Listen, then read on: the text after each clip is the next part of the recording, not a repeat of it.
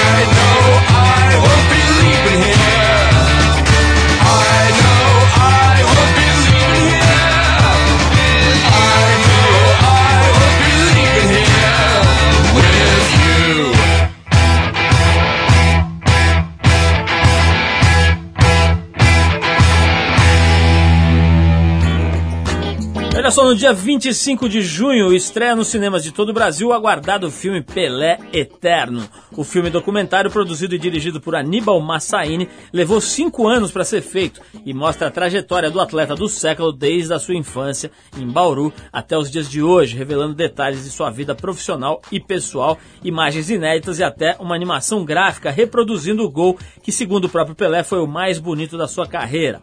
A Trip que já fez uma edição inteira dedicada ao Pelé, onde a gente inclusive resgatou fotos esquecidas e inéditas do começo da carreira do Pelé, foi até o evento de lançamento do filme, semana passada, e a gente registrou algumas declarações do maior atleta do século XX. No primeiro trecho, Pelé vai tecer seu comentário e lembrar de dois momentos inusitados de sua carreira que foram resgatados nesse filme. Vamos ouvir Edson Pelé. O que me assombrou no, no filme que vai ser mostrado foi o que o Pelé fez pelo Brasil, o que o Pelé fez pelo povo brasileiro. E com esse resgate das coisas do filme, eu vi isso. Eu vi o que vai aparecer nesse filme, que o povo brasileiro vai ficar orgulhoso do que o Pelé fez em termos de promover o nosso povo e defender o Brasil e promover o Brasil.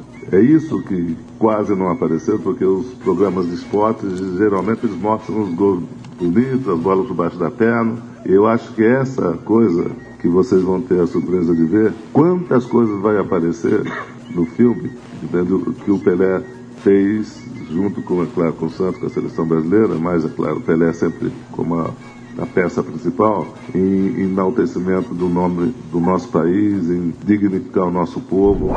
O trecho que ele conseguiu quando a gente, quando o Santos estava fazendo uma excursão na África, foi quando nós paramos a guerra para jogar de um lado, né? Nós estávamos jogando. Aí tinha que jogar na, na outra ilha, e estava em guerrilha, como sempre na, na África está, e falamos, pô, não podemos jogar lá, tem guerrilha aí. O empresário falou, não, o presidente lá falou que para ver o Pelé nós paramos a guerra. Aí parou, nós fomos, jogamos e quando nós fomos embora, continuaram a guerra. Por exemplo, quando eles conseguiram na Colômbia a, a filmagem em que o Pelé foi expulso, também já saiu, até a FIFA queria suspender a Colômbia. O Pelé foi expulso, aí a torcida começou a jogar almofada no campo, que ele quebrava o alambrado, tiraram o juiz e botaram o Pelé para voltar para jogar, e saiu o juiz, aí tinha briga, teve uma briga, alguns jogadores do Santos bateram no juiz. Pois é, por mais que a gente esteja acostumado, né, ver o Pelé uhum. falando no Pelé, né, sempre curioso, né, ele, ele estabeleceu mesmo uma entidade, né, que é o Pelé, e o Edson fala do Pelé como se fosse outra pessoa. Mas é o seguinte, o, agora, outra coisa engraçada, né, o Pelé é do tempo que briga no estádio, o pessoal jogava almofada, né, hoje em dia joga logo um piano para dentro do campo. Bom, vamos ouvir o Pelé contando sua experiência como goleiro. Aliás, ele até reclama com o Aníbal Massaini, diretor e produtor do filme, da ausência de suas grandes defesas na película. Vamos lá, Pelé. Você não disse que o Pelé jogava no gol, jogava de atacante? Eu falei, pô, põe umas defesas aí, porque temos três jogos, né? Aqui no Pacaembu, que eu entrava no segundo tempo, e eu fiz no Santos, quanto o Nacional, essa não, não conseguimos. Realmente, eu gostava de jogar no gol. E no começo da, da, da minha carreira, não sei se vocês se lembram, naquela época não se podia trocar ou contusão ou expulsão era o, o, o, jogador, né, o atacante, um dos atacantes, iam para o gol. E eu era sempre o escolhido, mesmo na seleção brasileira, eu que treinava para a reserva de goleiro. E é por isso que eu joguei algumas vezes e, e realmente tem alguns registros no gol. Para não dizer, tem alguns registros, mas não tem as belas defesas que eu fiz, não, não encontrou. Mas eu não sei se é, são coisas do, do destino, porque eu, toda a minha vida eu maltratei os goleiros de todo mundo, como você falou, toda parte, o meu filho resolveu ser goleiro. Aí eu tive que pagar aquilo tudo que eu fiz. Porque o que eu sofri com o Edinho de goleiro não foi, não foi brincadeira. Entendeu?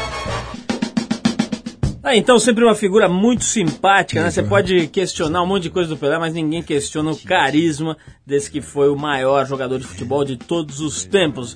Logo mais tem então o filme dele na praça. Vamos ouvir uma musiquinha Black Crows com Torn in My Pride, a gente já volta.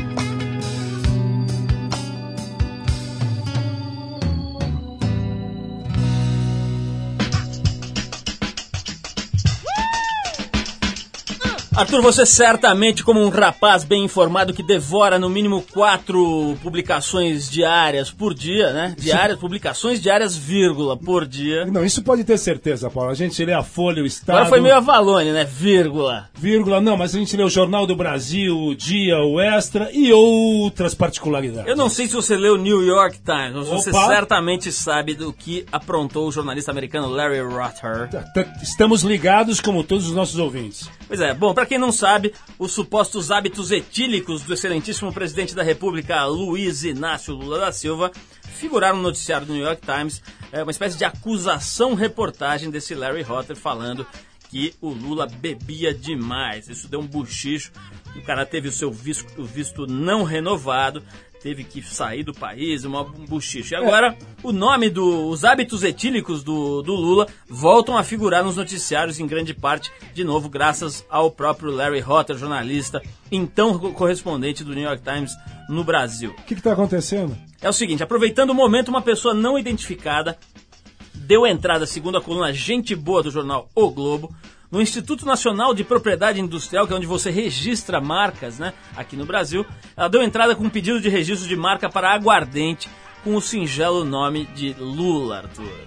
Você tomaria uma cachaça, uma caipirinha feita de Lula? Pois é, Paulo, não é por nada não, mas eu sou abstêmio. Hum, agora, Padre Larry, Marcelo. Agora o, o, Larry Rotter, ele tá é, ilhado em Buenos Aires. Ele é o correspondente do New York Times em, na Argentina tá lá. Eu acho que foi uma grande controvérsia que aconteceu, mas o nosso presidente tem hábitos diferenciados, né? É, a Carta Capital, inclusive, publicou recentemente uma foto do Lula com a cara de manguaça, assim, ele tava Roxo. na, na Oktoberfest com aquele chapéuzinho de tirolês ali, verde, com um copão de cerveja, uma cara esquisita. Mas essa, essa questão suscitou muita polêmica, mais do, do que a própria conteúdo da, da matéria do Larry, pelo, pela reação do Lula, né, que, que praticamente expulsou o cara do Brasil. Muita gente acha que foi uma, uma vamos dizer, acusou o golpe de forma muito radical, não deveria ter feito, enfim, uma polêmica. Mas falando de políticos de alta patente, ele é filho de imigrantes libaneses, nasceu e cresceu em São Paulo, sempre trabalhou com comércio, foi feirante, ambulante e ainda menino, iniciou sua carreira como empresário no ramo têxtil. No final dos anos 80, sua figura começou a ficar conhecida. Num programa de TV que foi uma espécie de precursor do Shop Tour, desses programas de venda na televisão, ele vendia roupas e artigos de surfwear e skatewear a preços muito convidativos. Foi nessa época que ele ganhou o seu apelido, graças ao slogan que o apresentador do programa dizia: O turco ficou louco. E aí ele aparecia na televisão, às vezes até com uma panela na cabeça, jogando camiseta da OP na câmera, fazendo um, um auê lá e vendendo as suas ofertas. Ele também sempre esteve envolvido com eventos e ações ligadas a esportes chamados radicais, música e cultura jovem também. E a sua popularidade e identificação com esses públicos acabaram fazendo com que ele se aproximasse da política. Em 94 assumiu o cargo de suplente de vereador. Dois anos depois foi eleito vereador pela capital de São Paulo. E em 98 se candidatou a deputado estadual e foi reeleito ao cargo em 2002 com mais de 86 mil votos, a maioria deles de jovens pessoas entre 16 e 28 anos. Estamos recebendo hoje aqui o Alberto Riar, mais conhecido na política paulistana, paulista e brasileira como Turco Louco. Turco, muito obrigado por você ter vindo aqui. É uma grande honra receber. Você, a gente ressaltou um pouco aqui esse teu lado político nessa apresentação, mas a gente tem que dizer também que você é hoje uma das referências no famoso mundinho fashion, né, Turco? Porque você hoje faz parte lá do Fashion Week e de toda a cúpula que, de uma certa forma, referencia todo mundo da moda. Então, mais um motivo para a gente agradecer a tua presença. Sabemos que a sua agenda é atrapalhada, então será uma honra recebê-lo, certo, Arthur? Recito! Eu que fico feliz de estar aqui com o Arthur Veríssimo e com, com você, Paulo, porque na verdade quando você fala desde a, falava desde a época da 97. Eu me lembro que a gente ia lá para Santo André patrocinar lá o Trip 97, naquele predinho redondo. Avenida Gilda, isso Avenida aí. Gilda. E, pô, é, isso é legal, porque na verdade começou uma nova geração de comunicadores, uma nova geração que passou a influenciar esse país todo, né? Porque pessoas como você, como o Arthur, passaram a influenciar o Brasil como na parte editorial ou na parte de comportamento, coisas que a gente não via até então tá acontecendo. É isso, Turco, estamos fazendo 20 anos. Mas vamos falar de você, já, já que você começou falando de passado, eu quero entrar por aí. O, essa história de você ter sido feirante aí, conta a verdade. É, você era dono da feira. É né? lenda- conta, é conta a lenda verdade. ou é Você- verdade, Você devia ter Alberto? aquele caminhão que ia lá e descarregava as barracas. Ou não, conta a real. Ou a comunidade, verdade- como é que é? Não, na verdade que tinha o caminhão que ca- que carregava e descarregava as barracas era do meu pai. Aí meu pai se aposentou e deu uma, um- uma banca pro meu irmão e eu fui trabalhar de funcionário desse meu irmão. Né? E essa é a minha história. Fiquei dois anos trabalhando na feira como funcionário do meu irmão e que foi super divertido, porque na feira você aprende a vender vermelho para luto, né? Que é demais, cara. Dizer, você imagina você vender roupa é, num lugar onde é, é, é, você pessoa vai pra buscar banana. banana, né? E você tinha que anotar na cardeneta. E era, e, e era assim, histórias engraçadas. Por exemplo, tinha uma história do meu pai. Que uma vez ele tava na feira, chegou uma mulher, ele falou pra mulher, pô, tua filha tava com uma buta, né? Uma buta linda. A mulher queria bater na minha, não, uma buta preta, buta bonita, buta... Isso é verdade, cara, isso não é mentira. Ô, dizer, falando do seu pai, qual que é a tua origem, essa história de ser turco, quer dizer, essa, essa coisa de chamar toda pessoa de origem árabe de turco, é uma coisa bah, carin- quase carinhosa aqui brasileira, mas a real é o seguinte, sua família vem da onde? Como é que é a história de imigração da tua família? É, a minha família vem do Líbano, na verdade do norte do Líbano, de uma região que chama Car, quase perto da Síria. Né? Meus pais eram merca- mercadores, meu pai trabalhava com camelo, ele ia levar mercadoria para a Síria no, no- no lombo dos camelos. E isso é muito legal, porque eu fui conhecer a casa que meu pai vivia e eu fiquei emocionado em saber da coragem, da trajetória toda que meu pai teve de sair do Líbano e vir aqui para o Brasil, que era uma aldeia. Quando meu pai saiu do Líbano, isso há 50 anos atrás, aquela aldeia devia ter 500 pessoas. E você retornou para a aldeia agora recentemente, é isso? Voltei há dois anos atrás. Ô, ô Turco, essa história de dividir a vida, quer dizer, uma certa altura eu me lembro que você arregaçou as mãos e resolveu entrar na política. Na época ficou todo mundo meio desconfiado, sem saber o que, que você ia fazer lá, se você tinha condição para desempenhar esse papel. E você foi lá, fez o seu trabalho e tal, e está envolvido com política até hoje, subiu, vamos dizer, na hierarquia política é, estadual e tudo isso. Como é que é dividir a vida em dois? Quer dizer, de um lado o empresário que tem que tocar marcas importantes, participar de eventos, etc. Do outro lado, alguém que vai legislar no nível estadual, no maior estado do país. Como é que você faz para rachar no meio e funcionar nessas duas vertentes?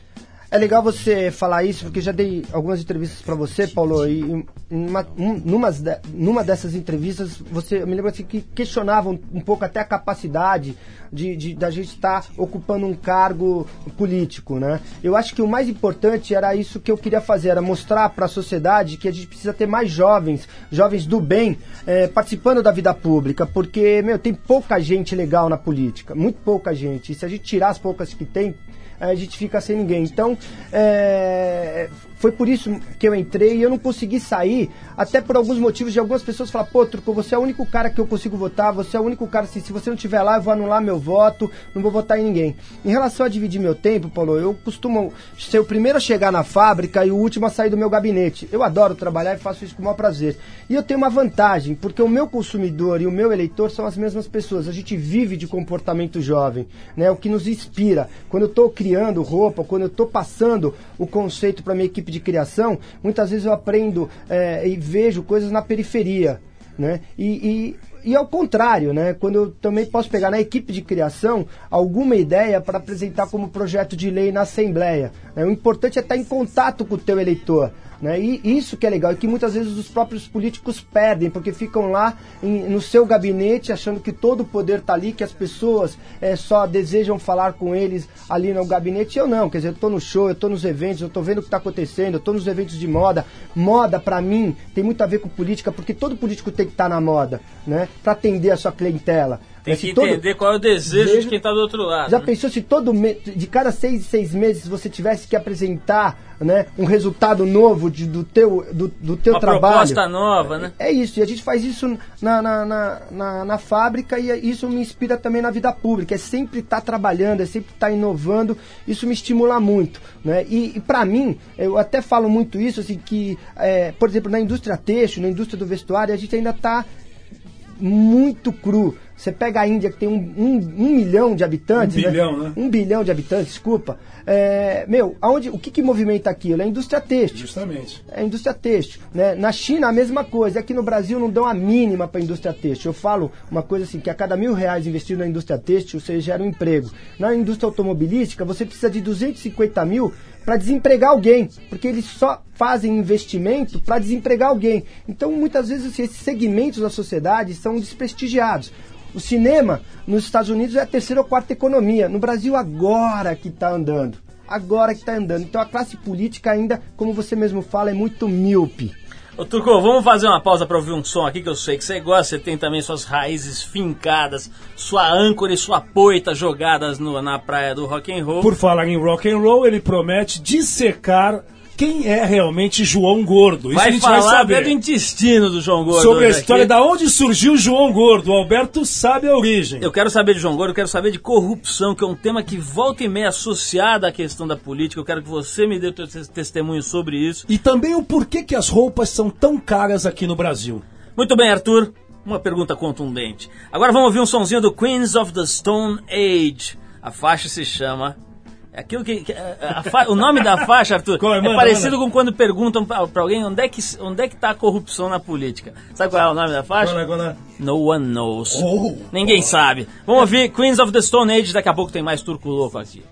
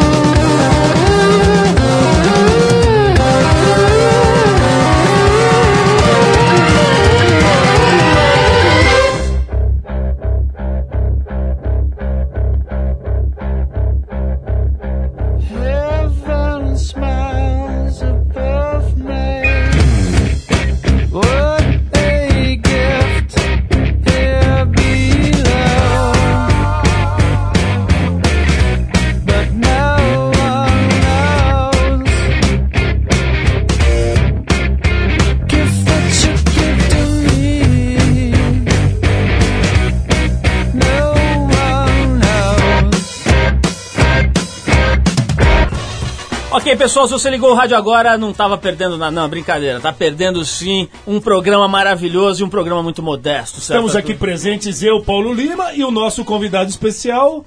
Turco Louco, Alberto, Alberto. Riar. Mas olha só, antes eu quero contar pra você, Arthur, uma coisa que acontece com pastores evangélicos. O que passa nesse nosso planeta incandescente? Hum, Franz Ferdinand.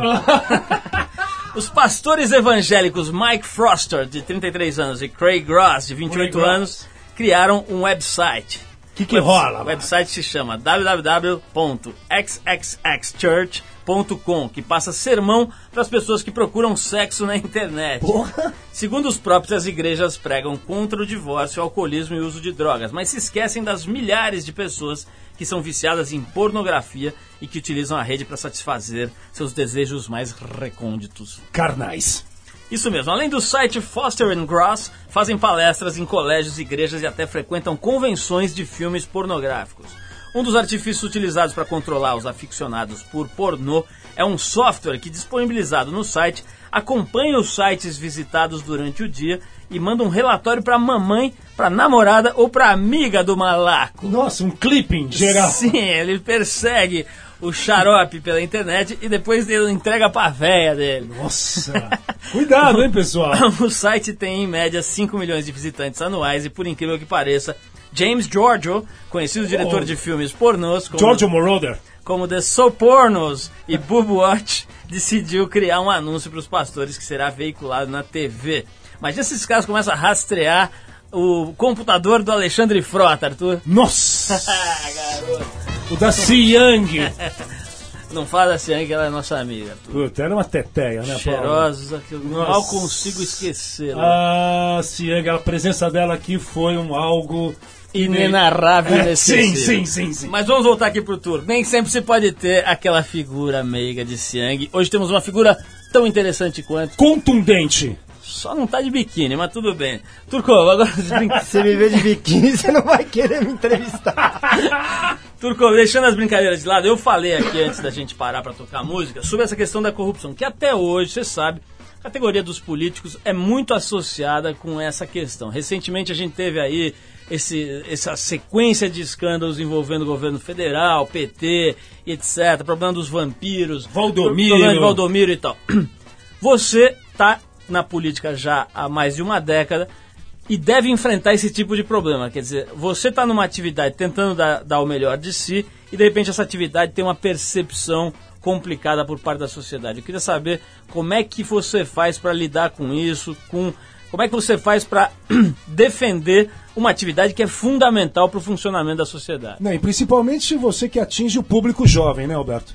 Então, olha, Paulo, para mim é importante a sua, a sua pergunta, mas o que eu acho mais importante é o seguinte: a gente não vê hoje, a nossa geração está participando da vida pública, né, serem cidadãos plenos. Né? Tem até uma frase agora que a gente está escutando das músicas do Cazuza que é assim: acorda a juventude. A juventude precisa participar mais da vida política. Eu até pergunto: onde estão os caras pintadas que estão me ouvindo na 89, que não foram pra rua pedir fora FMI, fora Lula? Porque todos esses escândalos que envolveram Lula, né? Que essas esses acordos infernais que, que acabam atrapalhando o país com o FMI. Eu falo que o Lula namora tanto com o FMI que qualquer dia ele aparece grávido, né? Porque é um namoro eterno. Mas em questão à corrupção, a gente está muito atento, né? Como eu sou deputado estadual e, na verdade, o governo, não estou defendendo aqui o governo geral do Alckmin, mas ele é um governo sério.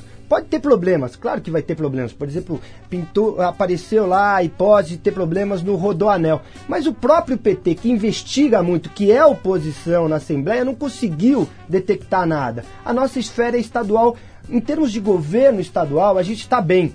né? Governo municipal tem problemas, não é minha área, eu não consigo, como legislador estadual, é, é investigar o governo municipal. Eu tentei colocar aqui uma CPI do lixo, porque eu já achava lá atrás, no começo da minha prime... da, da gestão da Marta, tentar investigar a questão do lixo, porque envolvia diversas prefeituras, não consegui porque não, a gente não tinha competência.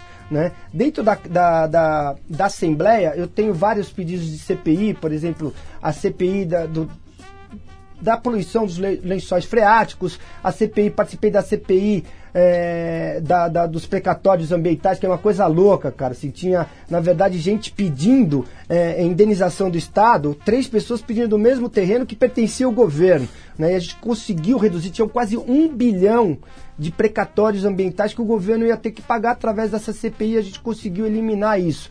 É, eu não vejo muito, vocês podem perceber que não existe muita denúncia, ou quase nenhuma denúncia no governo estadual. Então ele, a gente tem como atuação na Assembleia Legislativa uma, uma atuação mais propositiva, que isso é legal também. Esperar, a gente espera que todos os governos tenham esse papel.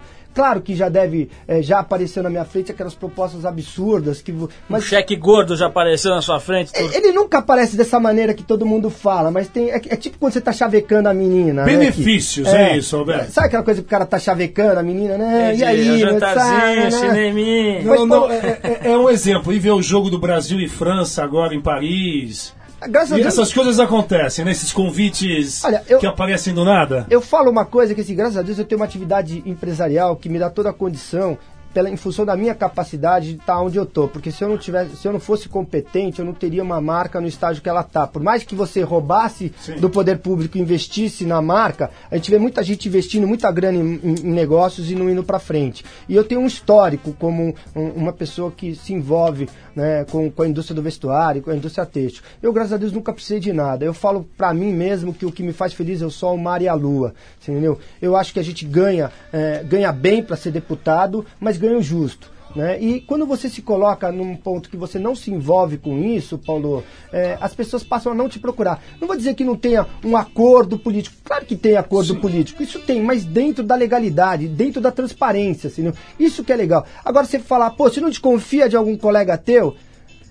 É tão estranho você fazer isso e ficar né, indo em cima. Às vezes você tenta até correr atrás. Quer dizer, tem, tem deputados lá que tem processos Quilométricos. né? quilométricos. Mas, por exemplo, um dia a imprensa foi tirar o meu raio-x, apareceu lá, crime do deputado Turco Louco. Porra, me pegaram sem carta quando eu tinha 18 anos. Aí consideraram crime, mas não foram lá no jornal explicar o porquê do crime. Né? Isso tem um pouco de sacanagem da imprensa, assim, né? mas na esfera estadual eu acho que é bem mais calmo de quando eu era quando eu era vereador, eu me lembro que eu falava assim, meu, vai sair cara preso daqui, tinha cara que dava risada, eu falei, vai sair vereador preso daqui. E nada. Não, não, foi, pô, você pega aí José Visconde, Izar, ah, Maria sim, Helena, sim, sim. Viscome, Garibe, foram tudo presos. né? E tinha gente que dava risada de mim, porque falava, duvido que um vereador vai ser preso. Nós tivemos dois senadores caçados. Foi, começou a dar uma mudada. Agora, o que é interessante, falou que a população precisa participar mais. Eu acho que assim, um programa como o teu tem que motivar mais a garotada a, a fazer política. Política não é tão ruim. Eu faço política com o maior prazer do mundo, me divertindo. Show de rock, eventos, falar ah, isso não é política. Você está levando cultura, cultura alternativa. Está conscientizando. A gente fala que é a educação não escolar, que também é educação e que as pessoas precisam ter essa visão. Talvez se a gente tivesse mais esse trabalho, talvez a gente não tinha tanto moleque na FEBEM. Né? Se a gente tivesse mais atividade esportiva e cultural, que é uma frase tua, que é onde tem esporte, onde tem cultura, não tem tanta violência, talvez isso acontecesse. Só que a gente não tem tantos políticos com uma visão política nesse sentido. A verba para cultura e para esporte é nada, Paulo, é nada. Ou seja, a classe política não, Não, acredita. o orçamento do, do Ministério da Cultura é um negócio risível. Mas, ô, ô, Turco, eu vou instaurar uma CPI neste momento aqui, pra gente apurar toda a verdade sobre João Gordo.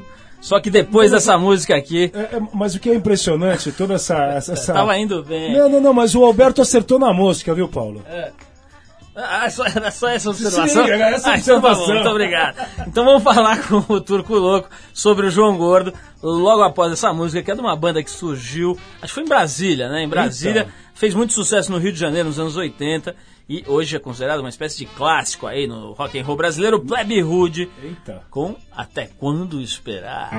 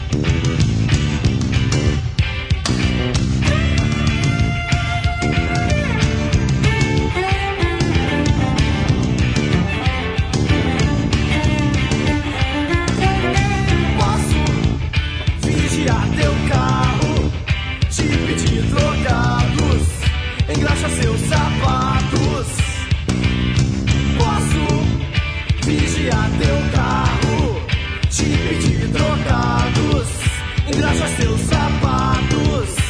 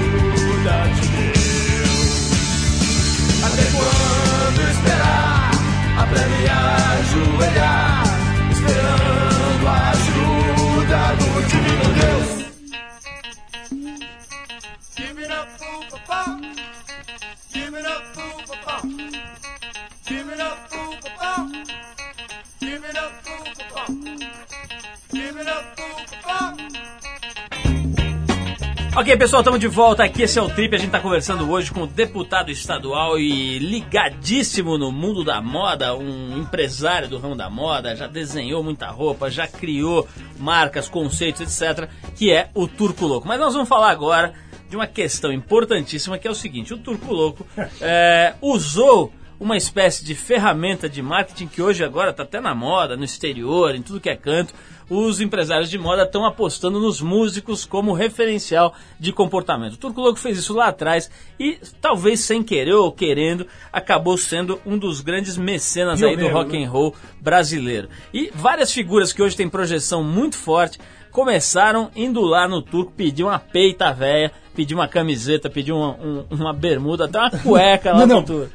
Tinha neguinho que pedia pra fazer calça, porque era muito grande. É aí que nós vamos chegar no ponto. Ô Turco, vamos pegar então pra exemplificar essa história. Não vai dar pra você falar de todas as bandas que você já de alguma forma apoiou. Eu me lembro de banda de reggae, de rap, do Diabo a quatro.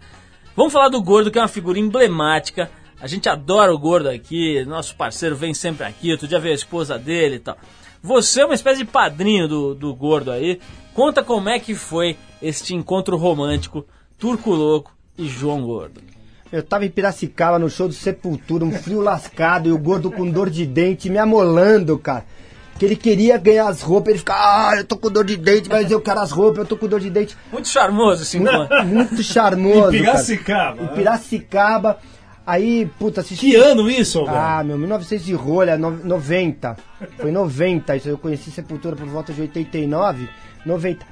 E aí o, o gordo, pra, pra, pra tirar aquele gordo chato da minha frente, cara, eu falei, ah, meu, aparece lá, meu, vai lá e pega, né? meu? Aquela coisa, quando eu chego de manhã na fábrica, tem um gordo, cara, sentado num corredor, é um corredor pequeno, e fedia muito, muito, mas muito, cara. Ele, o Jabá e o Jão, Espaguete. o espaguete, entendeu? Mas fedia Que, é, muito. que são os, os músicos do Rato de Porã. É, o, o não tá mais, Na né? O. João continua, né? E aí, puta, meu, eu querendo tirar o cara de lá, né? Meu, meu cunhado, que era um chato também, falou, o que que é isso? O que que é isso? Eu falei, putz, eu, né? Fui contar a história e o cara, eu só saio daqui, mano, na hora que você arrumar as roupas pra nós. Aí, porra, cara, assim, eu fui lá, peguei o que tinha de roupa, dei pro cara, pro cara ir embora, que fedia muito. Era uma coisa insuportável, cara. Mas o gordo, puta, Tava é uma... cacatinha, Mas vocês né? têm uma baita de uma parceria que se arrasta, você falou, desde 90, então é 15 anos de parceria. Cara, eu, eu falo pra todo mundo que o gordo é meu irmão mais gordo, você entendeu?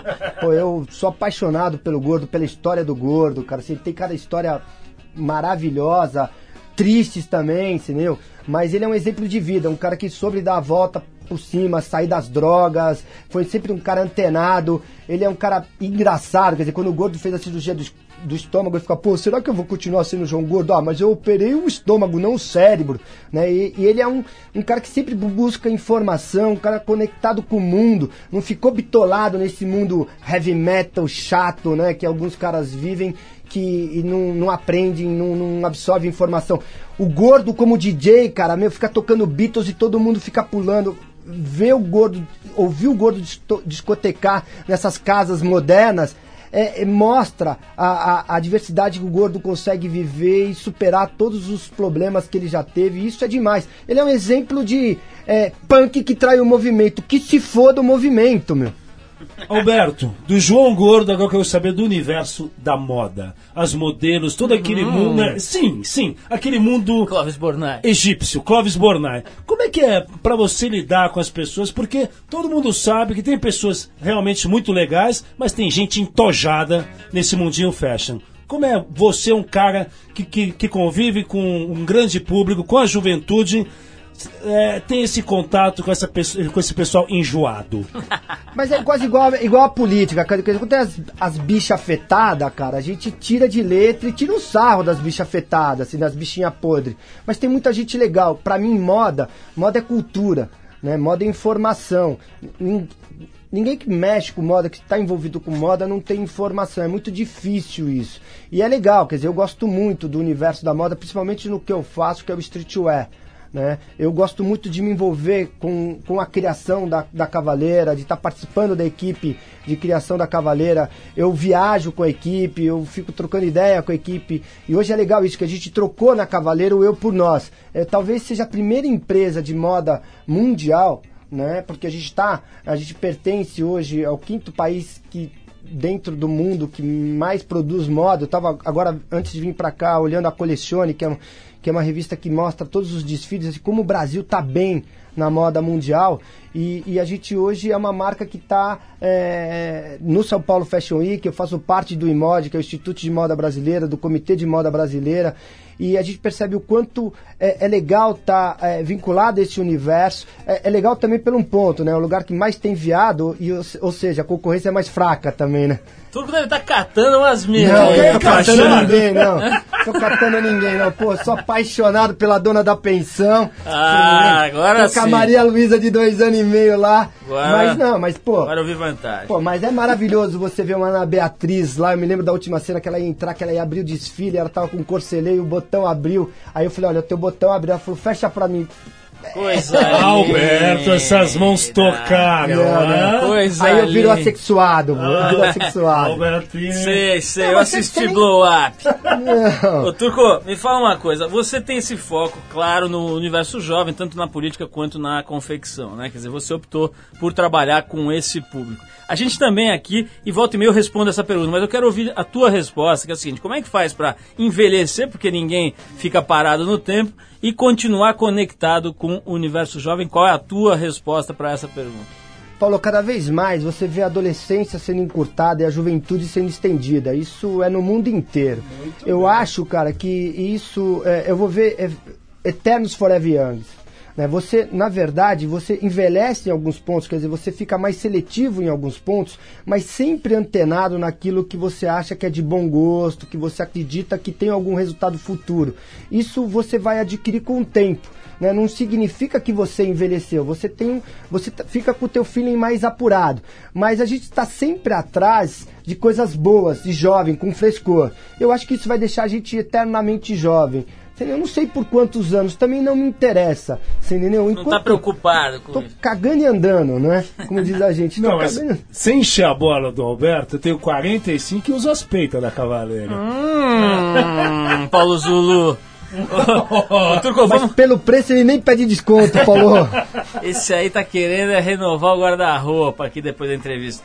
Arthur, vamos tocar uma música aqui que o Turco eu sei que gosta, você eu acho que tem um pouco de medo e não conhece. Eita. Estamos falando da banda Red Hot Chili Peppers com Roller Coaster e depois eu vou querer saber um pouco mais sobre a vaidade masculina. Um metrosexual. Meio metro sexual. Vamos lá, Pazinho. Greetings. You give me that funny feeling in my tummy.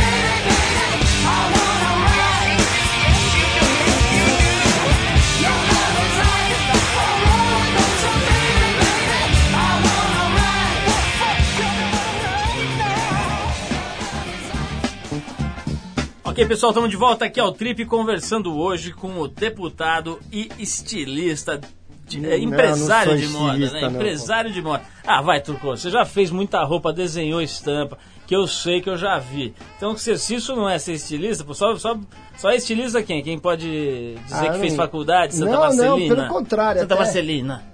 Né? Nem acho que Não, mas o Alberto é, polival é polivalência, então, vai. Vai, Alberto, você tá muito modesto. Você nunca desenhou uma roupa? Modesto. Já, já desenhei. Várias. já Pronto, desenhei. pronto, Não vai. várias, mas já desenhei. Bom, tudo bem. Empresário de moda e eh, deputado estadual Turco Turco, eu tava falando aqui sobre o negócio de vaidade masculina, um assunto que volta e meia vem à tona, mas agora veio essa pataquada do metrosexual que o Arthur Veríssimo lembrou muito bem. Cadê os cremes, Paulo? Como é que você está observando esta mamãezada do metrosexual David Beckham e etc? Não, Quer não- dizer, o que, que você acha? O que, que você tem a dizer sobre este tema? Em todos os jornais, em todas as revistas. Né? Isso, é, isso pra mim, essa coisa de metrosexual é uma coisa mais ridícula do, ca, do caralho, assim. Puta, eu odeio essas palavras que inventam, que saem nas revistas pra poder ter pauta nas revistas masculinas, né? Hum. A gente tem uma marca masculina que é a Viram, né? Eu falo que ela é uma marca de homem viado, né? Que pra mim é uma concepção que eu acho que é Deixa eu ver a tua interessante. etiqueta da tua camisa aí, Arthur. Olha. Ah, e, e eu gosto muito da Viram, eu particularmente uso muito a Viram, mesmo sendo macho, né? Libanês Espada. à base de kibe cru. Ó, Opa! será que gosta de um hortelã. cafta aí, Arthur? Não, não. Não, não, a gente gosta de Um esfirra aberta, a gente gosta de esfirra aberta. Mas eu acho que é interessante, cara, essa coisa que acontece no comportamento do homem, por exemplo, ele tá. é, ele vira um lobo solitário, ele tá demorando pra casar, quer dizer, ele. ele essa coisa do homossexual assumir a posição dele, o homossexual nu- nunca, geralmente não casa, não tem filho, tem mais grana pra gastar com ele, passa a ter mais vaidade, passa a investir mais nele. Isso tem acontecido também no mundo todo, é uma nova tendência, né? E, e essa coisa de metrosexual, pra mim, é. Puta, quem inventou isso é um puta imbecil, deve ser um cafona retardado em algum lugar. Cafona retardado, eu gostei. Turco, vamos falar da questão fashion do governador Gerardo Alckmin. Ele é um cara elegante que geralmente está muito bem apresentado, muito bem apessoado. Agora, se você fosse contratado para personal stylist do Gera Alckmin, você daria um trato na roupa Um- dele? um faria, ele, faria ele se vestir de uma forma um pouco diferente? Outro dia eu soube que num, num programa de televisão perguntaram se ele, por que, que ele não tinha feito implante, que eu achei um dos maiores absurdos. Mas enfim, você daria um tapa na, na no visual dele ou você acha que ele tá bacana do ponto de vista de moda? Não, não, né? a- além do que, a filha dele é totalmente envolvida com moda, trabalha na Daslu. Como é que é, Alberto? Olha, é muito difícil você falar do, do governador de São Paulo, é o poder que ele tem e, na verdade, ele é o chefe dos chefes, né? Apesar que ele está em outra esfera de poder, ele é do poder ex- executivo, eu sou do poder legislativo. Eu prefiro admirá-lo como um homem público, né? Ele, como um exemplo de homem público, é um homem público eficiente, competente, exerce bem o cargo dele, é um homem trabalhador. Talvez não tenha tanto tempo para ter esse tipo de informação que é a informação da moda. Mas é elegante. É elegante, Ele mesmo se- assim ele se apresenta muito bem. sim. Nota Elegante. 9,5, passa de Pô, ano. tá bom pra caramba. Turco, bom, eu- a gente infelizmente não tem mais tempo, mas eu queria te agradecer. Foi muito engraçado, foi muito divertido e foi muito esclarecedor conversar com você, como sempre, o é. Gostou dessa, Arthur? Puxa, Paulos. Ô, Turco, foi legal estar tá, tá aqui com você. Queria te agradecer e te dar os parabéns, porque você falou uma coisa que é certa e que a gente, inclusive, de uma certa forma, veste a carapuça, né? Na política partidária, o, o chamado jovem, vamos dizer, as pessoas que pensam de uma forma mais arejada, tem preguiça e não encara a barra que você encarou. Então, é de tirar o chapéu. Uma vez me perguntaram por que, que eu votava no Turco Louco, eu falei, porque é o único político que eu sei onde mora. né? Então, se ele fizer alguma besteira, eu vou lá, tá com uma pedra, passo a chinela nele e tal. Então, quer dizer, alguém do, do universo mais próximo que foi lá, hum, arregaçou a manga e meteu a cara, deu a cara pra bater e tá lá, não é à toa que tá lá, é, galgando postos aí na hierarquia da política brasileira e estadual. Parabéns, Turco, obrigado por você ter vindo aí. Eu que agradeço, Paulo. Na verdade, fui eu que me convidei e fiquei feliz de vocês terem aceito o meu convite de estar aqui. Arthur, parabéns pra você pelo trabalho que você faz. E na verdade, o que a gente quer é levar esse recado pra moçada, pra juventude desse país, cara. Porque é o seguinte: a geração passada. A geração passada, que é a geração eh, dos Fernando Henrique, dos Lulas, só ensinaram a gente que tinha que derrubar um, um- um regime. Não ensinaram a gente o que, que era ser cidadão pleno. E a gente só vai conseguir eh, exercer essa cidadania se a gente tiver informação política. É isso que a gente precisa. Eu tenho uma palavra que não é minha que eu falo, meu, se você não gosta de política, você é governado por quem gosta. Acorda, galera. Se você não é candidato, apoia um cara que é legal, ajuda a eleger ele e cobra dele. Fica sendo o fiscal dele. Valeu, galera. Galera. Valeu 89, valeu Paulo Lima, valeu todo mundo. É isso, Obrigado. é isso que somos do Turco. Nós somos fiscais do Alberto, né, Paulo? Fiscais de Alberto, é isso aí, Sim, vamos fazer um bottom aí. Mas ó, já fiscalizamos tanto que agora a gente já relaxou, porque o bicho tá lá há muitos anos. Uma Muito coisa que eu, que eu sempre falo é o seguinte: o Alberto tava na Câmara dos Vereadores quando teve a maior. é, é, é, Devassa. varredura devassa na Câmara, né? Com escândalo, gente sendo presa, a, a regional de Pinheiros ali sendo devassada e tal. E o Turco Louco não teve nenhuma acusação, nenhuma. Eu não enfim, tinha regional de Ficou, é, você fi- ficou, naquela época resvalou até em gente que não tinha nada a ver com o peixe. Eu recebi ameaça E naquela você época. Ficou é, é, limpo na história, que eu acho que é uma, é uma grande é, página aí do teu currículo. Então, mais por isso e por tudo que a gente sabe que você já fez, hoje a gente até já relaxou, mas que a gente foi muito durante muito tempo fiscal e acho que isso de alguma forma serviu para orientar aí a tua conduta. Turco, obrigadão. Bom, pessoal, a gente vai ficando por aqui com mais este Trip 89, que é um programa independente feito pela equipe da revista Trip e da revista TPM, que, aliás, as duas revistas esse mês saem com, a- com, a- com capas feitas com o mesmo casal, em numa mesma foto. Você vai ver, as duas revistas conversam, é dia dos namorados, então a gente resolveu dar uma, uma abordagem interessante e diferente no assunto relacionamento. Vale a pena ver a Trip e a TPM desse mês. Esse programa é, obviamente, uma parceria com a 89 FM e com toda a Rede Rock. Apresentação de Paulo Lima com Arthur Veríssimo, edição de Cláudia Lima, produção de Eduardo Marçal, assistência de Alexandre Potashev, colaboração de Bruno Bittencourt, Léo e Yuri Damkalov. Trabalhos técnicos do Super DJ Pazinha e hoje quero mandar um grande abraço para o grande capitão de aço Beto Peninha que veio nos prestigiar. Quem quiser escrever pra gente, pode mandar o seu e-mail para radio@trip.com.br. A gente vai inclusive encaminhar se você quiser fazer perguntas aí pro Turco Louco, o entrevistado de hoje, pode mandar o seu e-mail pra cá que a gente encaminha pra ele. Terça-feira que vem, a gente tá aqui na Rede Rock com mais um trip. Abração pra todo mundo e boa semana.